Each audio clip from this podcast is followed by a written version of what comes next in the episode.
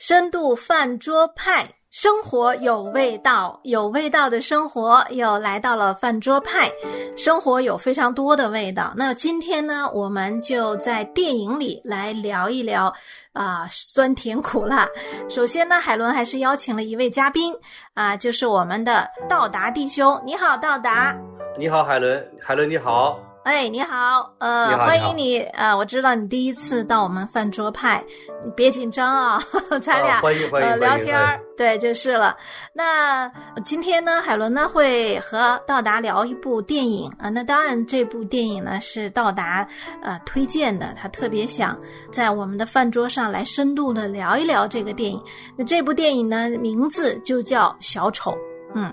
那到达，你给我们介绍一下《小丑》这个影片它这个获奖情况吧。呃呀，这个可是如雷贯耳，因为《小丑》呢，就是大家都知道，这个电影呢，它一旦播映之后呢，基本上是票房和这个整个的它这个社会效益都是基本上收获得了双丰收。然后，对，他在我周围吧，听到很多的人都在讨论关于这个小丑，确确实实感觉好像这是成为人们茶余饭后的谈资一样的，所以也激起了我本来我没有看，后来也激起我这个兴趣，我就是准备也去看了看，就了解了一下这个电影，也感觉真是不错。哎，嗯嗯嗯，据我所知啊，这个小丑他是二零一九年拍的，他呢曾经这个获得威尼斯的最高奖项，就金狮奖，同时呢，他也获得这个奥斯卡的最佳男主角奖，就是这个是的，是的，没错，呃，叫菲尼克斯哈，这位演员他真的是很多人都说呀，这个男主角他在奥斯卡上得了最佳男主角啊，都是非常的啊明智所归的啊，是非常棒的。那这样的一部获奖多多啊，也是非常具有视觉震撼力的一个影片呢。当然，也带来了非常多的不同的观影体验和不同的这个影评啊。所以呢，呃，我就想跟道达来聊一聊，呃，你自己对这个影片看完以后，你最直觉的一个冲击是什么？啊，我就觉得这个。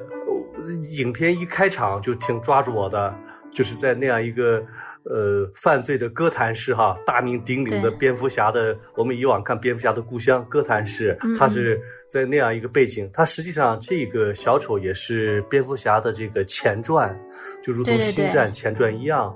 啊，他那个整个犯罪的那样一个背景，整个为呃蝙蝠侠后期的成长、很多故事的这个发展提供了很多先期的历史的背景，这个是特别抓住我的。另外，再一个抓住我的呢，是这个小丑在不断的对自己身份的揭示的过程中，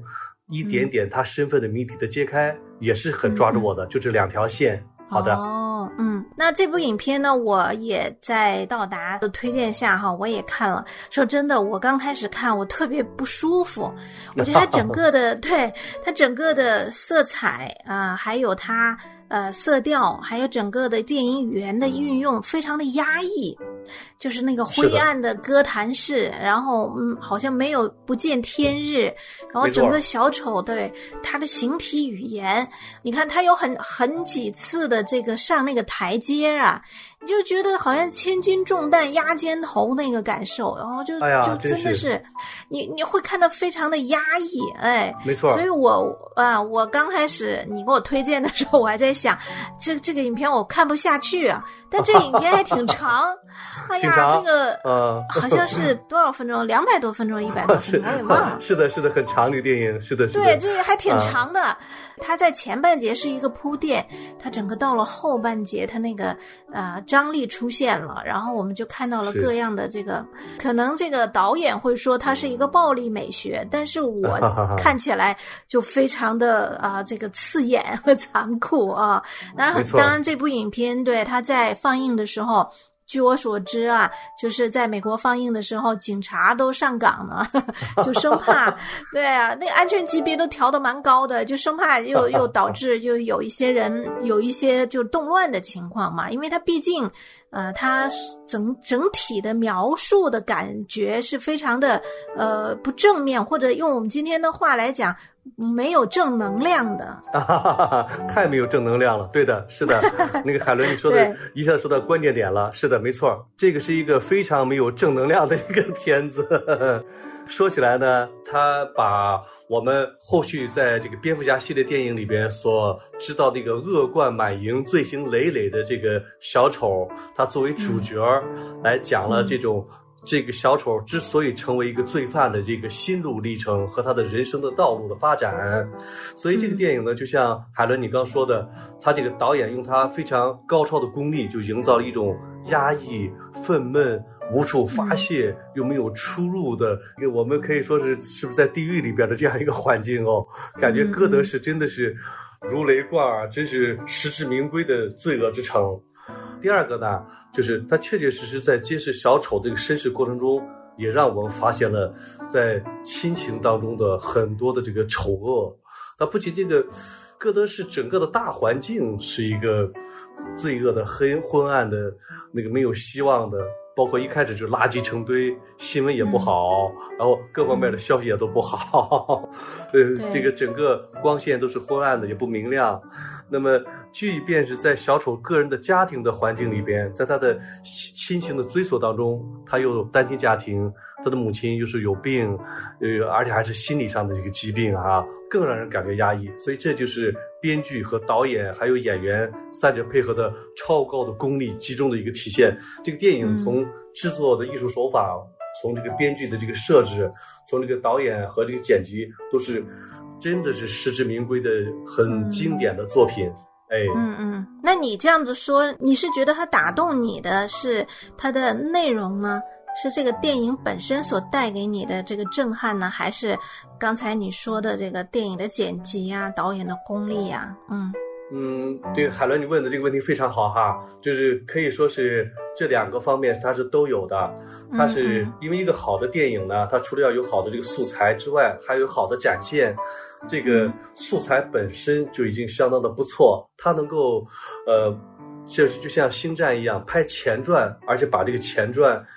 延展的如此的合理，又如此的引人入胜，是非常难得的。基本上我看了一下很多电影的前传，成功的不太多，但小丑是显而易见，是我个人评价是比星战前传。比那个叫蝙蝠侠前传，还包括其他的都有这些前传要拍的很好的，这是第一个。第二个呢，他这个本身的剧编剧的功力很强大，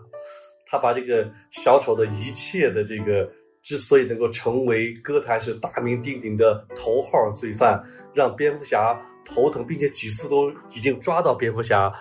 和蝙蝠侠棋逢对手的，真是。正义的力，呃，对立面，邪恶最大的邪恶的力量展现的就非常的他的心路历程啊，他怎么样成为这个最大的邪恶力量？这个心路历程展现的淋漓尽致，让人很信服。然后第三呢，我就觉得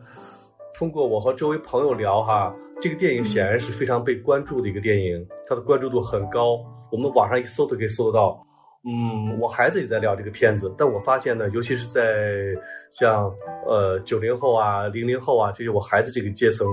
他们可能对这个电影有他们的看法，所以我就想把我对这个电影的看法也很乐意分享出来，让大家来供大家参考一下吧。哎，嗯嗯，那你觉得小丑他到底主要想表现什么？那小丑我们看哈，在嗯蝙蝠侠里面，他实际上是一个已经成型的小丑啊，就是他的张狂，他的这种高智商的犯罪的啊，跟蝙蝠侠几乎是旗鼓相当，他代表着一种邪恶的力量。那那在这部小丑这部电影里面，他其实就讲了这样子的一个邪恶的小丑是怎么诞生的，哦，他怎么成为啊这这样的一个小丑？当然，他的人设啊，小丑就是没有人天生就是邪恶的，好像啊，他没错，嗯，整个电影给我们带来就是他是怎么样一步一步进化到小丑的。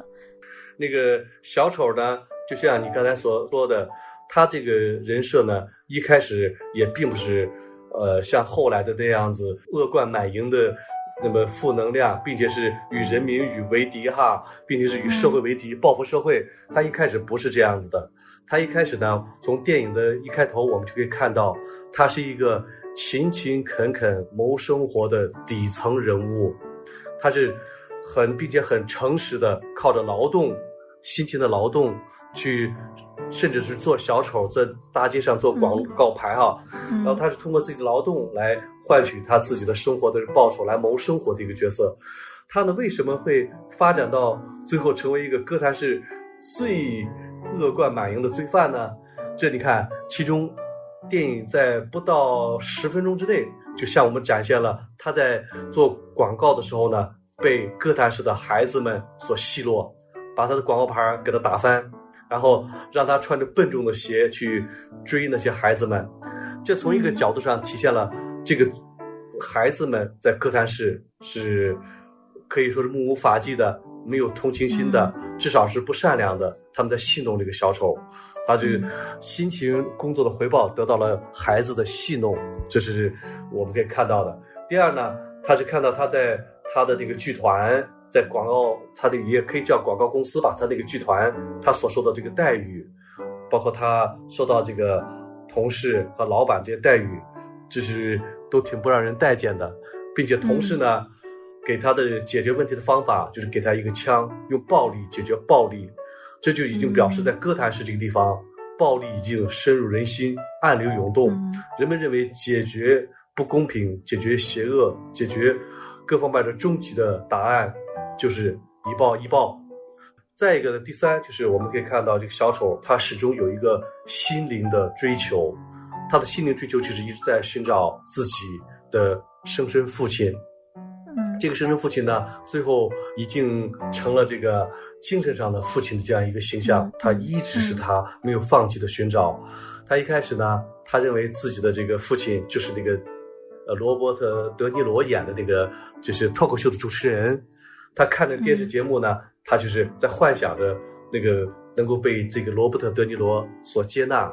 嗯，因为小丑他的在电影里边，我们都知道他是单亲家庭长大，他的身世对他自己一直都是个谜，对观众也是个谜。然后随着这个他这个身世的谜的逐渐这个揭开，他也接触了企业家，就是他的看过的知都知道，他的母亲实际上是收养他的一个母亲哈，收养他的母亲呢，就是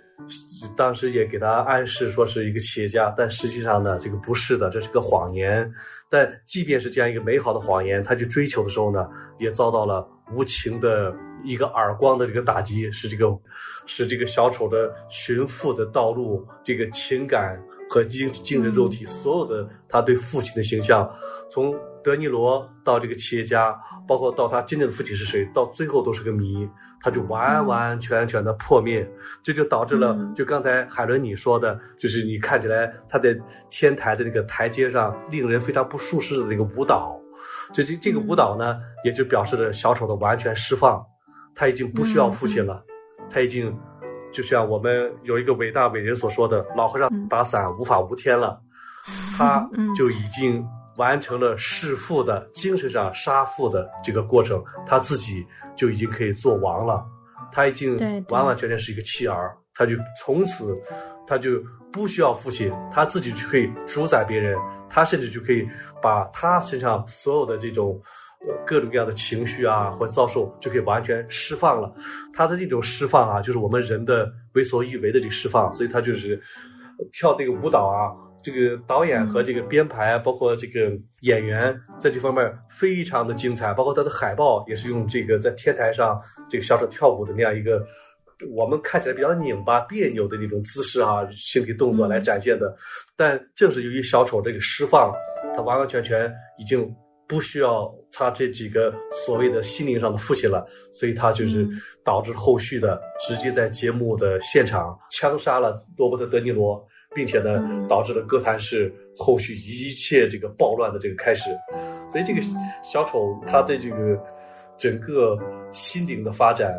刻画是非常的有理有据，非常的连贯、顺理成章、水到渠成的。是，嗯，刚才呢，到达呢，啊，就是整个给我们端出了他自己对这部影片的看法，啊，特别是他说到三点啊，第一点就是他呃工作上的失意，第二点呢就是对，第二点呢就是整个呃，他不被这个社会所接纳，哎，对，有枪啊，然后还有他的病啊，啊，对，整个就使得他呃越他的生存空间好像越来越狭小狭窄，没错。最致命的就说好像是他寻父啊，他寻找那个安慰或者寻爱、寻父、寻找同情、寻找支持这样子的一个道路，最后完全被呃堵上了。可是那我就有有一个想法，当然这是影片的他自己的设定，但是我觉得他把一个阶级哈就是对立起来。啊，就是更让让我们好像看见它整个的设计，就是呃呃精英阶级，就是像这个刚才你说那个企业家维恩啊，他所代表的，包括那个主持人叫 Mori 啊，叫 Mori 啊，他所代表的对整整个精英阶级，呃和这样子的一个下层阶级这样子的一个对立，再加上整个大环境哥谭市啊底层人民对上层人民的不满。啊，整个这样子的一个对立，这样子的一个冲突啊，就是好像所有的罪过，就小丑最后之所以成为一个杀人魔王啊，成为一个真的摇摆在天梯上，就是那个台阶上哈，哎，那样子的一个入魔了一般，完全已经没有任何的道德约束的这样的一个，没错没错啊，是那。他就把整个的这种结局推到了是阶级矛盾，推到了是整个整个社会对底层的唾弃或者是嗯嗯藐视。那我知道啊，嗯，当一个社会分化成这个阶段的时候，一定是带来这样子的一个底层的暴动啊，一定有这样的暴民出现。可是我觉得。我想说的是，并不是我，当然这些是外因，我觉得这些是外因。但是作为他真正成为一个邪恶，是因为他本身内在里面他就有那个邪恶。我觉得整个影片其实不断的已经在啊提示，就是小丑他自身是蕴藏着，就这个这个叫做他叫叫啊 other 这个主人公，其实他本身已经蕴藏着这样子的。它里面潜在的这种邪恶的啊，外部环境不过是一个诱因。我我觉得它整个电影非常有意思的，它埋下很多伏笔，可能就在这儿。比如说，包括嗯，那个社工看他写日记呢，他有一行日记明显的是用左手写的。对，就是字迹歪歪的啊，就说那那那句话就说什么我只有只有我死了，生命才有意义，对吧？然后还有还有他拿着枪自己在家里在在跳舞的时候，突然砰的一声，自己不知道怎么 打的了。但是你很明 显，你看他是左手写的，就刚才我说的哈，那个。嗯，那句话也看出来是左手写的，然后后面开枪也是左手写的，就是导演好像在运用呃非常细节的、隐秘的，让我们看见其实他因为 Arthur 他是一个用惯了右手的人，哎，他是一个正常的用右手做事的人，但你看导演是呃很隐秘的把他每次的。就是邪恶要出现的时候，你都会看见他是用一个左手，包括他杀那个呃地铁里边的那个三个三个华尔街精英人渣精英的时候，他用的也是左手，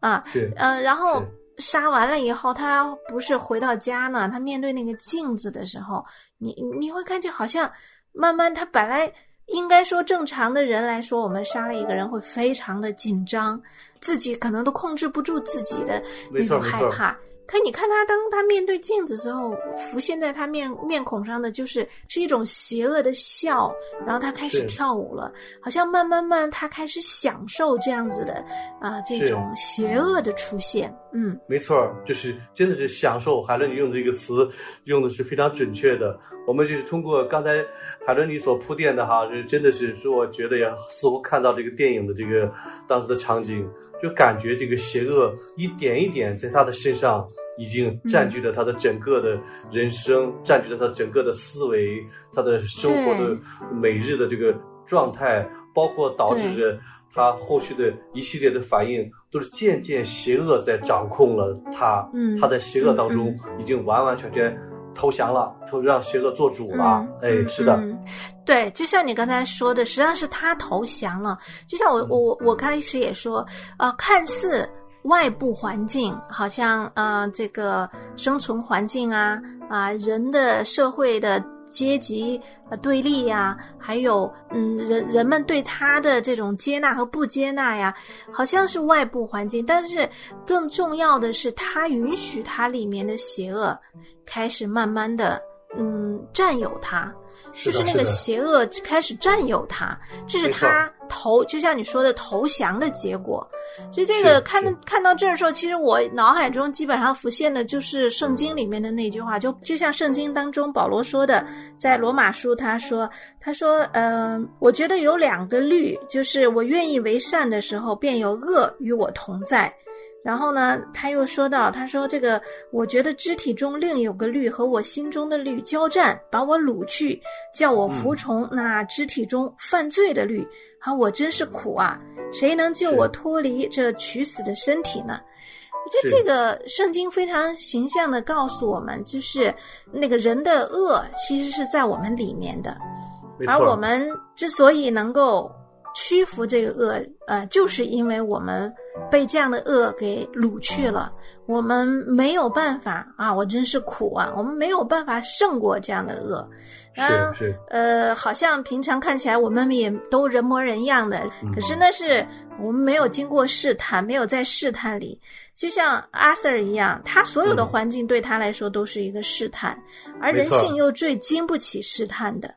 在这样的试探里面，他也慢慢的投降了，允许了他里面的那个邪恶慢慢的滋生，慢慢的占有，使他成为一个啊，就像呃电影里头描写的，真的是完全享受那种杀人。他最后把呃他把他的母亲杀了，把他的同事杀了，对，然后整部影片其实到最后已经是非常隐晦的，好像他把那个。在精神病院，最后他呃辅导的那个心理医生也杀了，因为最后一个镜头是他从那个房间出来，但是他那个脚，我看到是脚印留在那个地板上，而脚印是红色的，啊，好像就暗示着对那个呃心理医生也是最终也被他给残害了，嗯，还有他幻想当中就是他的女邻居，他一直认为他女女邻居是他的。这个女友嘛，其实都是他的这个幻想，他最后也是把他杀了。没错，是的，对对对，是的，嗯。所以说，我们看到后来这样子的一些无辜的人，他的治疗师，包括他的女邻居，啊，包括他的妈妈，啊，都被他这样虐杀以后，我们就看见小丑其实是在为自己的杀戮找找借口。他在假借社会的不公来合理化自己的杀人动机。哎呀，真是。那从我来讲，我觉得有一个观点就非常清晰了，就是那以以奎恩就是那种精英阶层为代表的这种资本主义，使得这个哥谭市阶级分化严重啊，贫富悬殊，是是这个哥谭市混乱的根源。哎。呃，不解决它呢，再多的蝙蝠侠其实是无济于事的。可是同时，我们也要警惕那些假借社会不公来合理化自己暴力行为的小丑们，他们也是极度的危险的。他们可能就是我们身边的每一个人，也可能就是我们自己。啊，我们里面的恶也会把我们每个人造就成为这样的小丑。呃，那关于小丑呢？其实我们还有很多要谈的。可是呢，因为时间的关系，嗯，我们今天的这一期就到这里。我们在下一期的时间继续跟大家深度的来了解小丑这部影片，也深度的来解析这部影片。嗯，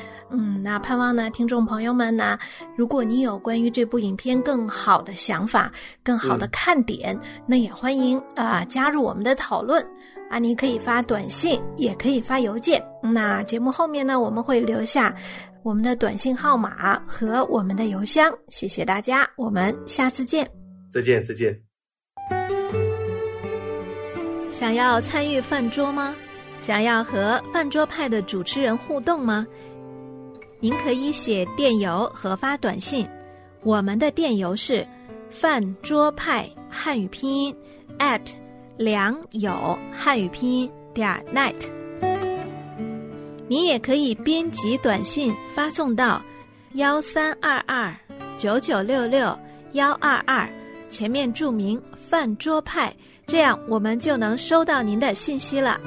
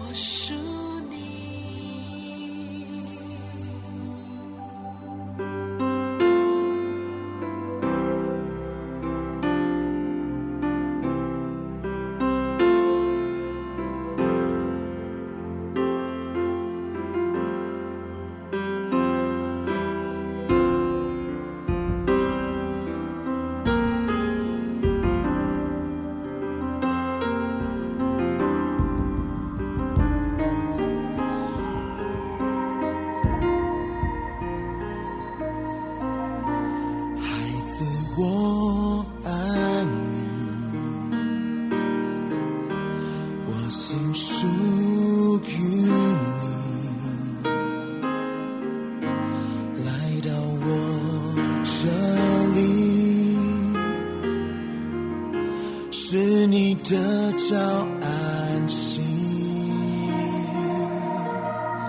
孩子，我愿。